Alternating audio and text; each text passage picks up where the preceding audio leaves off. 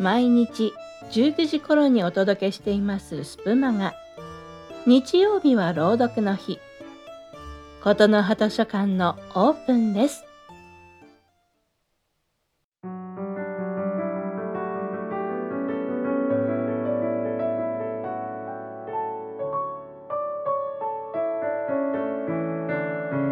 スプマガ。琴の葉図書館。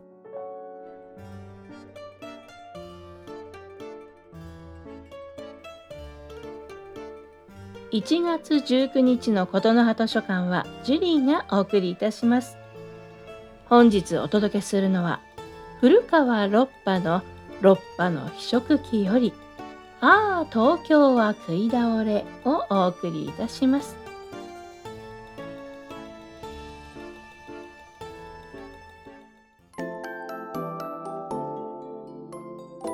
スプマ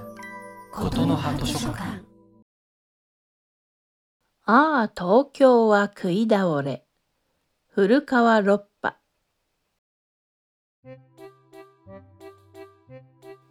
戦争に負けてからもう10年になる。戦前と戦後を比較してみると世相いろいろと変化の跡があるが食い物について考えてみても随分変わった。ちょいと気がつかないようなことでよく見ると変わっているのがいろいろある。まず戦後初めて東京にできた店に餃子屋がある。以下話は東京中心であるからそのつもりで聞いていただきたい。餃子屋とは餃子。正しくは鍋張り餃子。餃子を食わせる店。無論これも品料理。配線を中華料理と言わなくちゃいけないと言われてきたがもういいんだろうな。品料理って言っても。品料理の一種だから戦前にだって神戸の本場品料理屋でも食わせていたし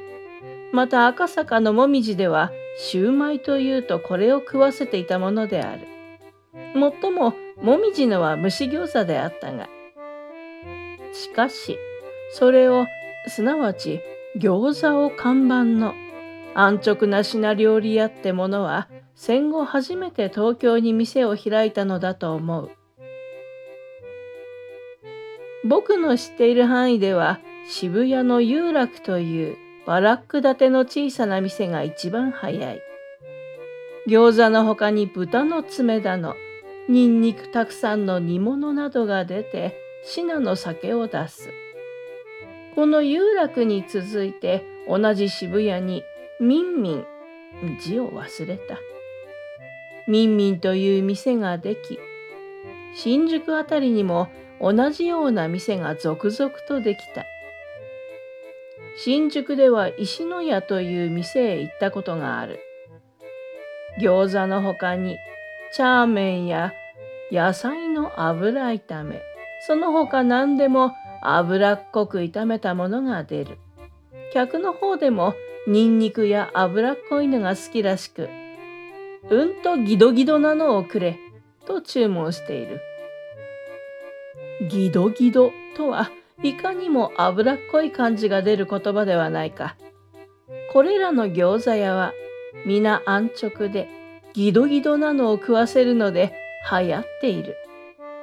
もともと品料理だから東京にも昔からあったものであるが、これは高級品料理とは違うし、またいわゆるラーメン看板の品そば屋とも違って、餃子を売り物のデモクラティックな店なのである。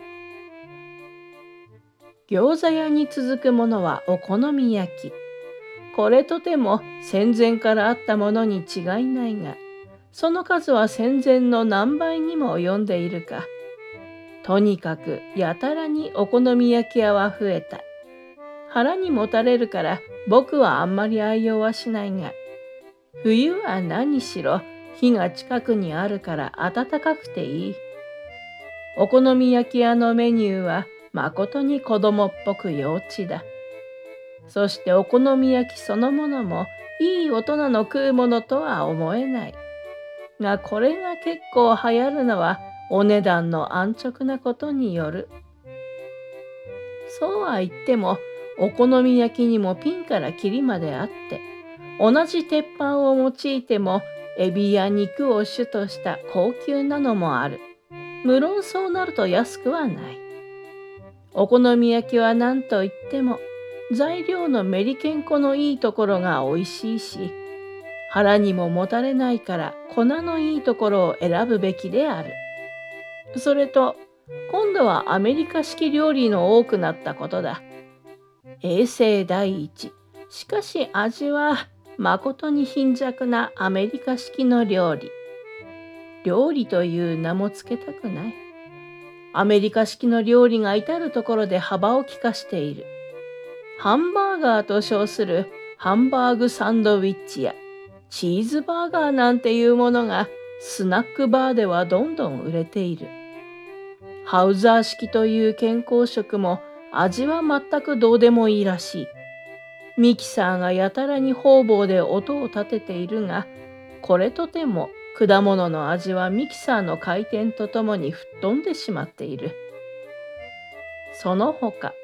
缶詰の国アメリカのその缶詰料理の儚い味は、常に僕をして薄い味噌汁を味わうような情けなさを感ぜしめる。そのくせ、尾張町の近くにあった富士アイスのような純アメリカ式ランチ屋はなくなってしまった。富士アイスのスチュードコーンやパンプキンパイは今でも時々は食いたいと思うことがある。富士アイスばかりじゃなく、アスターだのオリンピックのようなランチ屋も今はなくなった。星製薬のキャフェテリアなども代表的なアメリカンランチ屋だったが、そしてそれらの昔の店の方が今のアメリカ料理よりははるかにうまかったのはどういうものであろうか。さて、戦後食い物屋の中で一番数が多くなったのは、いいえ、食い物屋全体の数が戦前の一体何倍になっているか。やっぱり品料理屋であろう。それに続いておかしいことは、主食の販売がうるさくなるにつれて、ご飯物の店がぐっと多くなっていることだ。寿司屋がそうだ。釜飯やお茶漬け屋だって。例えば、戦前の銀座には、あそこはこことと、数えるくらいしかなかったのが、今の銀座は横丁へ入るごとに、そういうご飯物の店があるようになった。焼き鳥屋もやたらに多くなった。これについてはまた後に小説するつもりであるが、銀座ばかりではなく、東京の盛り場には焼き鳥屋はこれも戦前の何倍かになっているであろう。もう一つ、それは各国料理屋がいろいろと店を広げたこと。戦前から少しずつはあったが、今のようにロシア料理、ドイツ料理、イタリー料理などの店がおのおの東京都内だけでも数軒あるものは数十軒もあるというようなことはなかった朝鮮料理台湾料理の店もある各国料理の店そしてジンギスカン鍋からミルクワンタンというような変わり種さてはホルモン料理の下手物屋の数々かと思うと戦前からの古い有名な店々。棒寿司屋も、ももんじ屋、豆腐料理の笹の雪、合鴨の取安などなども昔の通り流行っている。近くは揚げ出しも復活したとか聞いた。かくて今や、ああ、東京は食い倒れである。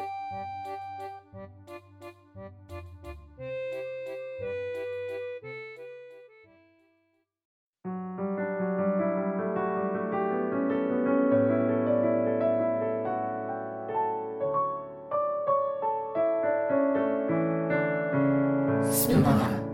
ガことの葉図書館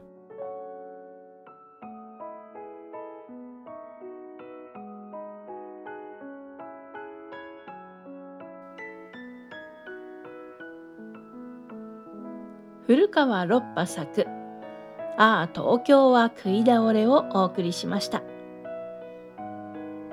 実はですねあの今回この作品を選んだ決め手なんですけれども私の空腹が脳を刺激しちゃったんですよね。はい。お腹が空いてる時にパッと見て決めちゃいました。昭和を戦前戦後と駆け抜けた喜劇役者古川六波さんあの私はですね実はあの同じ時代に名を二分する喜劇役者だった榎野健こと榎本健一さんの方は映像とか歌声で馴染みがあったんですよ。六波さんの方はね名前くらいしか知らなかったんですね。でちょっと調べてみたら生体模写なんていう造語を生んだ方なんて書いてありましたね。えー、どちらかといったら私そっち方面よりも三谷幸喜さんの作品で「笑いの大学」という舞台をテレビで見たことがあるんですね。でこの作品あの舞台だけじゃなくてラジオドラマもあってでその他に稲垣吾郎さんが主演で映画化されてるんですよね。でそちらの方で知ってる方が多いかもしれませんね。劇団笑いの大学の座付き作者が検閲官の無理難題に向き合いながらもというお話だったんですけどこの劇団笑いの大学というのが実はこう実在したロッパさんの劇団笑いの王国をモデルにしたという話をえ聞いたことがあってああそれでこの喜劇役者古川ロッパさんっていうのを耳にしてたっていう感じですかね。このロッパさん、えーと、男爵家の家柄の生まれで美食家で健胆家だったって言われてるんですね。今回読んだの「ああ東京は食い倒れ」これが収録されてる「六波の非食記」この他に「六波食団」なんていうタイトルで自身の食にまつわるお話を本にされてるんですね。で青空文庫の方には今回読んだ「ああ東京は食い倒れ」の他にもこの6波の非食記からあの1話ずつこう掲載されてるのでそちらの方でお楽しみいただけると思います。今日私がね読んだあの聞いていただいても分かる通りかなりね砕けた言葉で書かれてるのでまあ確かに時代を感じる言葉もありますけれどねあの砕けた言葉なのですごく読みやすいサクサクこう読んでいけそうな感じでしたね。私もちょっと機会を持って他のお話も読んでみたいななんて思っております。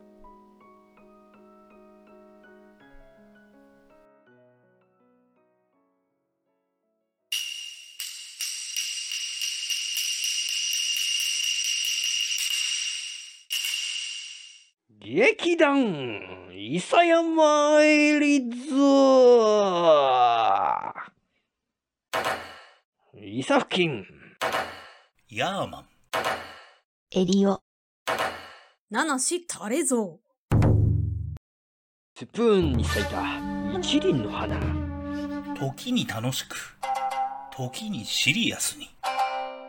リスナーの皆様に楽しんでいただけますよう精進します隅から隅までズズズズリーっとお楽しみくださいさいはい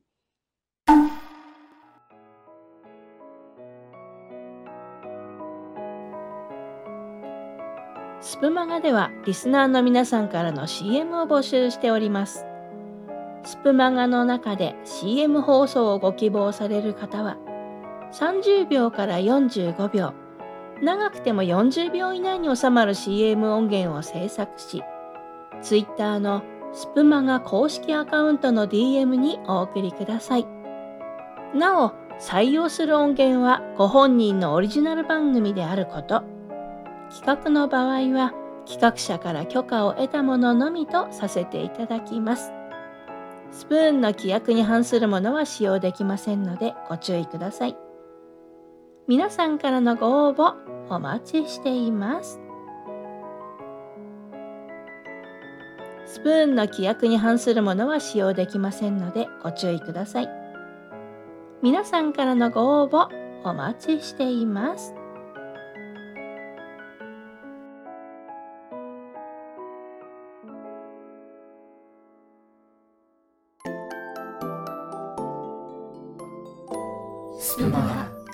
ことの葉図書館ことの葉図書館閉館のお時間がやってきました。本日も最後までお付き合いくださいまして本当にありがとうございます。